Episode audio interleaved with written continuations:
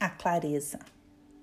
Você já pensou que a clareza, tão desejada, tão admirada, tão difícil de ser conquistada, pode ser um inimigo? Dom Juan, ensinando seu discípulo Castaneda, disse que a clareza é o segundo grande inimigo de um homem na jornada de conhecimento.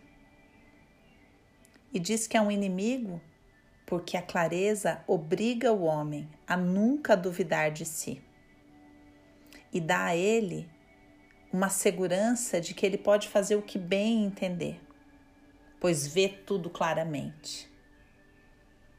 Qual que é o grande problema? O grande problema é que isso é um engano. É como uma coisa incompleta, diz Dom Juan.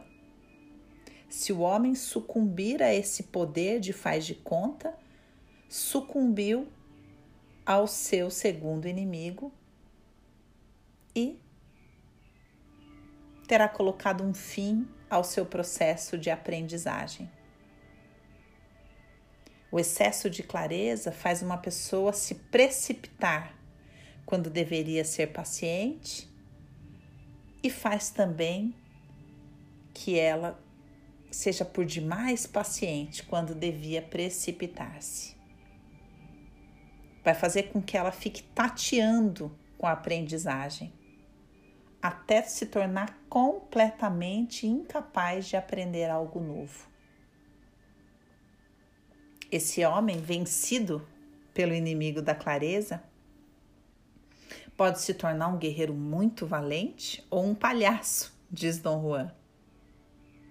E, no entanto, a clareza pela qual ele pagou um preço tão caro nunca mais se transformará de novo. Ele terá clareza enquanto viver, mas não aprenderá e nem deseja, desejará mais nada.